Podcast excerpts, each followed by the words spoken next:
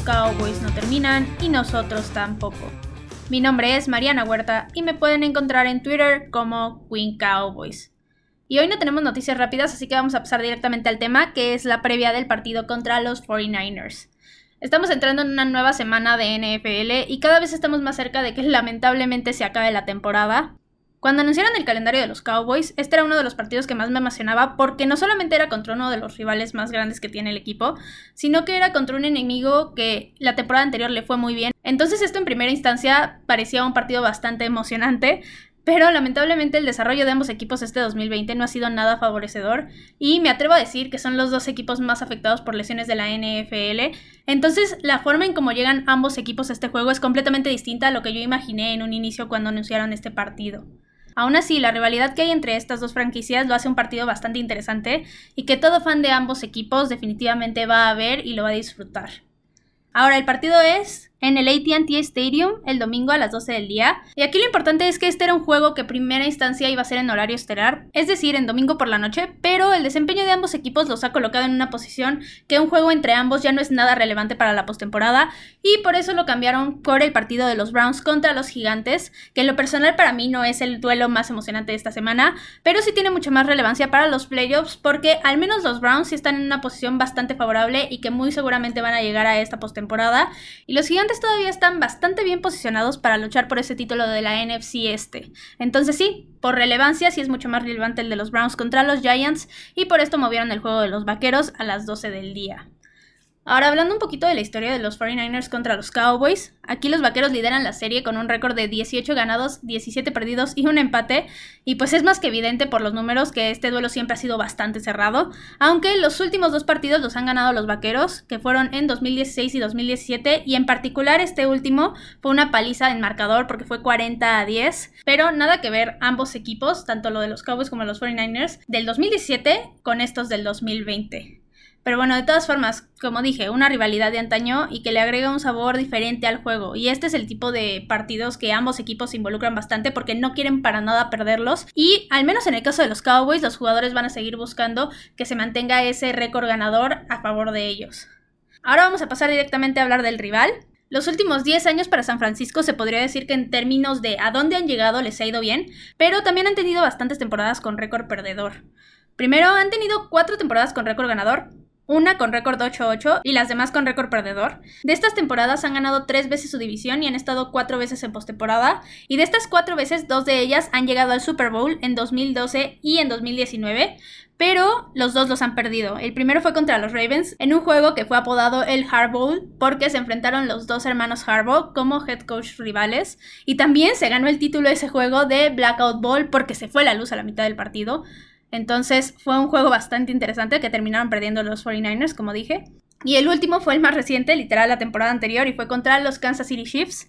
Y este fue un juego que iban ganando los 49ers, pero al final Mahomes y los Chiefs pudieron remontar y los 49ers terminaron perdiendo otro Super Bowl más. Ahora, este año se esperaba que fuera bastante bueno como el anterior para ellos, pero las lesiones los han mermado de manera impresionante. Literalmente han habido puntos en que toda su ofensiva titular ha estado lesionada y también en la defensiva perdieron a Nick Bosa, que es su hombre más importante desde el principio de la temporada para todo el año, entonces sí están bastante dolidos en esa parte. Pero a pesar de esto sí han podido sacar juegos, lo cual es bastante meritorio. Ahora ellos empezaron la temporada perdiendo en un duelo bastante cerrado contra Arizona, pero en la semana 2 y 3 encontraron sus primeros dos triunfos contra los dos equipos de Nueva York, primero contra los Jets y luego contra los Giants, pero también en el juego contra los Jets perdieron a hombres muy importantes, incluido Jimmy Garapolo y Nick Bosa, y digamos que en este partido perdieron más de lo que ganaron. Ahora, después de estos dos juegos, Perdieron contra Filadelfia y contra Miami, pero luego respondieron con otras dos victorias contra los Rams y los Patriotas. Luego perdieron otros tres partidos contra rivales bastante complicados que fueron Seattle, Green Bay y Nueva Orleans, pero después lograron volver a pegarle a los Rams y conseguir su quinta victoria de este 2020. Ahora, los últimos dos partidos los han perdido, que han sido contra los Bills y contra Washington, lo que nos lleva a su récord de 5 ganados y 8 perdidos. Ahora, en números, Ofensivamente son la número 16 en yardas por juego, 19 por tierra y 13 por aire, y la número 20 en puntos por juego. Y defensivamente les ha ido bastante bien porque son la número 5 en yardas permitidas por juego y la número 14 en puntos permitidos por juego. Ahora, hablando específicamente de sus jugadores, primero voy a hablar del coreback Nick Mullens. Como dije, Jimmy G está lesionado, entonces eso nos deja a Mullens como el coreback titular. Y no es que lo haya hecho mal, pero tampoco lo ha hecho bien. Él en nueve juegos ya tiene un poco más de 2.200 yardas, 10 touchdowns, pero también tiene 10 intercepciones y esto es lo que a veces lo ha llevado a perder esos partidos. Ahora, otra vez nos encontramos en un duelo contra un coreback suplente y digamos que eso sí medio equilibra la situación de ambos equipos y lo hace un poco más interesante. Ahora, de parte del juego terrestre, tenemos a Raheem Mustard. Él también estuvo lesionado en la temporada, pero regresó desde la semana 12, aunque no ha tenido juegos con muchísimas yardas y solamente ha tenido un touchdown desde que regresó. Ahora, ya sabemos que la defensiva de los Cowboys contra la carrera esta temporada es la peor de todas, entonces sí representa un verdadero peligro Mustard. Y no solamente él, sino también Jeff Wilson, porque lo suelen utilizar bastante en varias jugadas y también en zona roja y puede anotar en cualquier momento. Ahora, del lado del juego aéreo, tenemos al wide receiver Brandon Ayuk. Él es novato y la verdad es que ha sido el que ha tenido que salir y ser el receptor número uno y sacar la casta y lo ha hecho bastante, bastante bien. Él hasta ahorita tiene 660 yardas y 4 touchdowns, pero lo más impresionante es que ha logrado jugadas muy increíbles y que dejan a todos con la boca abierta, entonces es un verdadero peligro, es un jugador muy explosivo, muy rápido y los Cowboys a lo largo de la temporada han batallado bastante con este tipo de jugadores, entonces dependiendo de quiénes vayan a estar en la defensiva secundaria de los Cowboys, porque aún no se sabe, hay mucha lesión y todavía no se sabe si van a regresar los titulares, de eso va a depender bastante qué tanto pueda hacer Brandon Ayuk en este juego. Ahora, el que realmente me parece el hombre más peligroso de la ofensiva y también de todo el equipo, al menos ahorita de los 49ers, es el Titan George Kittle. Él regresa a este partido de lesión. Y si yo fuera los 49ers, que ya sé que no voy a pasar a postemporada o que es muy poco probable, yo no lo arriesgaría si no está al 100%. Entonces yo sí confío que sí que sí va a estar al 100% en este juego y eso es bastante preocupante. Se me hace un jugador muy completo en todas las áreas y es realmente muy difícil cubrirlo. Entonces aquí tanto los linebackers como los cornerbacks como los safeties van a tener que tener muchísimo cuidado de no dejarle ningún espacio y si llega a lograr recepciones, taclearlo de inmediato porque en campo abierto es completamente peligroso y es muy difícil de detener. Ahora pasándonos al lado de la defensiva, tenemos al linebacker Fred Warner, él es líder tacleador del equipo y aparte ya tiene dos intercepciones. Entonces aquí, mientras no cometa errores Andy Dalton, realmente para que él pueda hacer estas jugadas va a tener que ser completamente mérito de él. También tenemos al defensive end Kerry Hyder. Él tiene 7.5 capturas hasta ahorita y a pesar de que la línea ofensiva de los Cowboys sí ha mejorado, siguen con problemas y Hyder podría representar un verdadero peligro, entonces mientras más lo contengan y menos pueda presionar Andy Dalton, mejor. Y por último tenemos al cornerback Jamar Taylor. Él lleva dos intercepciones y una captura. Y lo mismo, si llegan a mandarlo en una presión de blitz, es muy importante que lo lleguen a cubrir. Y también Andy Dalton, mientras más precisos lancen sus pases, más difícil va a ser que lo lleguen a interceptar.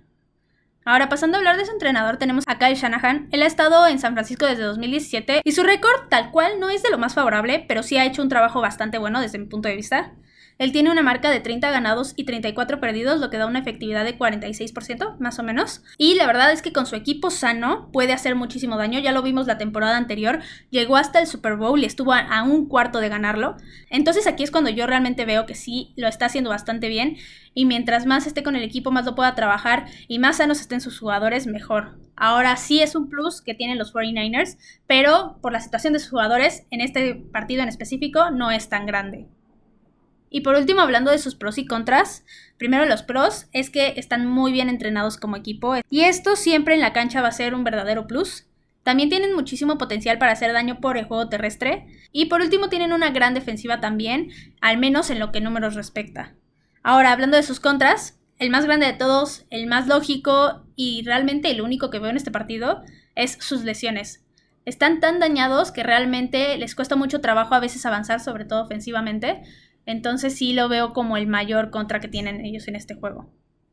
Y ahora sí vamos a pasar a hablar de los Cowboys. Se viene de una victoria que no solamente le dio un boost al equipo en cuestión de motivación, sino que no afectó la posición de los Cowboys en el draft, lo cual es bastante importante. Entonces digamos que fue un bastante buen fin de semana para el equipo. Aquí no es que realmente yo pueda decir que el equipo sí mejoró contra los Bengals, porque no son un rival que diga mucho la verdad, pero lo que sí se puede rescatar es que no cometieron errores por su cuenta y pudieron mantener el dominio del juego de inicio a fin por primera vez en toda la temporada. Ahora, en números, la ofensiva es la número 13 en yardas por juego, 18 por tierra y 9 por aire, y la número 22 en puntos por juego. Y del lado de la defensiva son la número 23 en yardas permitidas por juego, 32 contra la carrera y 6 contra el pase, y la número 32 en puntos permitidos por juego. Aquí, al menos en la defensiva, no se ha mejorado mucho en puntos, pero al menos en las yardas contra el pase sí se ha mejorado. Ahora, hablando específicamente de los jugadores que van a ser muy importantes en este juego, primero obviamente quarterback, Andy Dalton, el juego tras juego sigue mandando sus pases malos y cada que los lanza yo la verdad pienso que van a ser interceptados. Afortunadamente no ha sido así, pero lo más importante es que debe dejar de cometer este tipo de errores porque en cualquier momento un defensivo se atraviesa o algún pase sale rebotado y ahí es donde vienen los turnovers y esto es lo que ha hecho que los Cowboys a lo largo de la temporada pierdan los juegos. Ahora hablando del juego terrestre, sí que Elliott y Tony Pollard, importantísimos. Un buen juego terrestre ya sabemos que pone a los vaqueros en una posición mucho más competitiva, entonces mientras mejor funcionen ellos dos, mejor le va a ir al equipo. Ahora, esta temporada Tony Pollard ha demostrado que merece que le den mucho más el balón, entonces a mí me gustaría bastante ver una serie ofensiva completamente con él, que no estén cambiando así con Pollard porque a veces siento que los cambios son muy forzados o que no están bien pensados, entonces me gustaría verlo completamente en una serie a él, al menos que en serio corra 40 yardas y lo tengan que sacar del campo, pero sí me gustaría ver algo así. Ahora hablando de los wide receivers, los tres han estado excelentes y cada vez son más seguros, pero en específico en este partido es muy probable que Mary Cooper pase las mil yardas y yo confío en que sí lo va a lograr. Está muy muy cerca y ya hemos visto que es el wide receiver seguro del equipo. En mi punto de vista, el mejor jugador de esta temporada para los Cowboys. Entonces esta es la razón por la cual sí creo que va a pasar de esas mil yardas. Ahora, hablando de la línea ofensiva, ellos lo que tienen que hacer es lo que han hecho los últimos dos partidos, que es darle protección y el mayor tiempo posible a Andy Dalton, porque así no pone el balón en riesgo, lanza mucho más cómodo y encuentra mucho más a sus receptores. Que es lógico para cualquier coreback. Si tú le das tiempo a tu coreback, mucho más seguro y va a estar mucho mejor lanzando. Entonces aquí también aplica, y más que ser importantes para abrir huecos en el juego terrestre, deben de ser importantes para esto, para que no le lleguen los defensivos a Andy Dalton y terminen capturándolo o ocasionando algún turnover. Ahora, pasándonos al otro frente, hablando de la línea defensiva, no han mejorado nada contra el juego terrestre, esa es la realidad. Entonces yo sí espero que este juego sean un poco mejores, porque si no van a hacer muchísimo daño a los 49ers por ahí. Pero donde yo sí les exijo bastante es en la parte de la presión al coreback. No han sido muy buenos en este aspecto y sí tienen el talento para hacerlo. Entonces si logran mejorar y logran limitar a Mullens, es muy probable que el juego sea todavía más cerrado y que logren que Mullens cometa errores. Ahora, aquí sí específicamente los linebackers creo que van a ser muy importantes, tanto Jalen Smith como Leighton Manderesh como Sean Lee, porque tenemos primero a los corredores, que son muy rápidos, que son muy hábiles, pero también tenemos a George Kittle. Entonces, mientras mejor los mantengan vigilados, sobre todo cuando van a pases a su zona, más lo van a limitar y menos daños va a causar. Y por último, los cornerbacks. Aquí hay una gran incógnita porque como les dije, todavía no se sabe quiénes van a ser. Pero sea quien sea, deben de estar perfectos porque San Francisco tiene hombres muy peligrosos como receptores. Y con un descuido ya están en la zona de anotación y ya te hicieron todo el daño posible. Ahora, hablando de las mayores incógnitas que yo veo en el equipo, primero hablando del ataque, la defensiva de los 49ers, como vimos en números, no está nada mal. Entonces sí me genera dudas que la ofensiva pueda funcionar, porque por ejemplo contra Washington, que es una gran defensiva, todo iba bien y en dos jugadas lograron ellos turnovers y se acabó completamente el partido y supieron dominarlo y darles la victoria a su equipo. Entonces, si llega a pasar algo así con la defensiva de los 49ers, no creo que el juego sea nada favorable para el equipo y en pocas palabras sí lo veo siendo una paliza. Ahora, el partido pasado no vimos jugadas de las malas de Kellen Moore, lo cual me dio bastante gusto. Pero todos los demás juegos sí lo hemos visto, entonces siempre yo voy a tener la duda con cada jugada que mande Kellen Moore, porque realmente ya vimos que la mayoría son malas, o están mal ejecutadas, o están mandadas en momentos incorrectos. Entonces sí, de aquí a que acabe la temporada, esa va a ser una gran incógnita para mí. Ahora, pasándonos al lado de defensivo, lo que más me causa duda es la defensiva secundaria, porque como dije, aún no se sabe quién va a jugar. Shidobia Guzzi, Trevon Dix y Donovan Wilson ya regresaron a practicar el miércoles, pero aún no se sabe si sí van a jugar el domingo o no. Ahora, si ellos tres juegan, sí va a ser un gran boost para el perímetro, pero si no es así, los vaqueros sí se van a ver en una situación muy seria otra vez, porque va a ser una defensiva secundaria compuesta por puro suplente, y que a pesar de que sí lo hicieron bien contra los Bengals, tampoco es que Cincinnati tuviera muchas armas para dañar ahí y para buscar aprovechar esta situación al máximo, pero los 49ers sí lo tienen, entonces esto sí estaría bastante preocupante. Ahora, también obviamente tengo duda de qué van a poder hacer contra el juego terrestre, pero eso ya va a ser constante igual en todos los partidos y lo único que espero es que lo contengan lo más que puedan y que no estén regalando 300 yardas como ya lo vimos en dos juegos en esta temporada. Y por último, de parte del cocheo, ya hablé de Kellen Moore. Entonces me voy a centrar nada más en hablar de Mike McCarthy. A mí lo que más me preocupa con él es que de repente se le ocurra sacar sus jugadas donde arriesga demasiado o donde pretende engañar al rival y nada más no salen porque están mal planeadas, están mal ejecutadas y están mandadas en momentos incorrectos. Entonces ya vimos que si el equipo hace este tipo de jugadas, las cosas no están saliendo bien y se terminan perdiendo los juegos, entonces espero que Mike McCarthy sea un poco más coherente y que arriesgue menos y que sea un poco más conservador, por decirlo así, porque ya varios juegos nos han demostrado que si el equipo comete este tipo de errores, se les va el partido de las manos y termina siendo una paliza. Ahora hablando de los pros y contras, primero los pros, las condiciones del partido están un poco más equilibradas debido a la cuestión de las lesiones en ambos equipos, entonces este sí realmente es un pro, y también que los vaqueros tienen muchísimo talento todavía en varias posiciones, que puede salir a reducir en cualquier momento y que puede generar jugadas grandes. Ahora hablando de los contras, el primero de ellos es que los 49ers estén bastante bien entrenados, porque esto se nota mucho en la cancha siempre en los partidos de fútbol americano. También la defensiva de San Francisco es un contra porque puede limitar bastante al equipo. Y por último, el juego terrestre de los 49ers puede resultar bastante dañino porque la defensiva de los Cowboys ya vimos que no detiene a nadie por tierra. Ahora, de las estrategias que desde mi punto de vista deberían seguir los vaqueros, es que deben de parar lo más que puedan a la ofensiva de los 49ers. Y del lado de su ofensiva tienen que tratar de hacer el mayor daño posible con el juego terrestre, pero también con los tres wide receivers y también con Dalton Schultz como tight end, porque al menos contra Cincinnati esto funcionó bastante bien y creo que por ahí debe de seguir la ofensiva. Ahora sí, pronosticando el juego, yo analizando toda la situación de ambos equipos, si veo a los 49ers superiores en este año a los Cowboys, entonces sí los veo como los vencedores de este juego. Sí creo que puede estar cerrado el partido, pero al final lo más probable es que el equipo mejor preparado se lleve la victoria y ese equipo son los 49ers ahorita y no quedan más que decir, la verdad. Y nada más para concluir, si los vaqueros ganan este juego, lo más probable es que ahora sí se perjudiquen bastante hablando del draft 2021, y considerando que el equipo tiene casi nulas posibilidades de ganar la división y pasar a postemporada, no creo yo que convenga mucho en esta situación ganar este juego.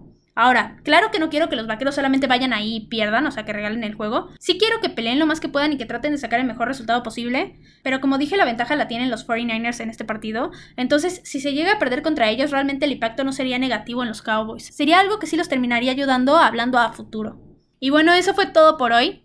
Recuerden que me pueden encontrar en Twitter en arroba Queen Cowboys y en arroba 3 y fuera Cowboys. Cualquier cosa que necesiten, dudas, preguntas, opiniones, lo que sea, me lo pueden dejar ahí en Twitter.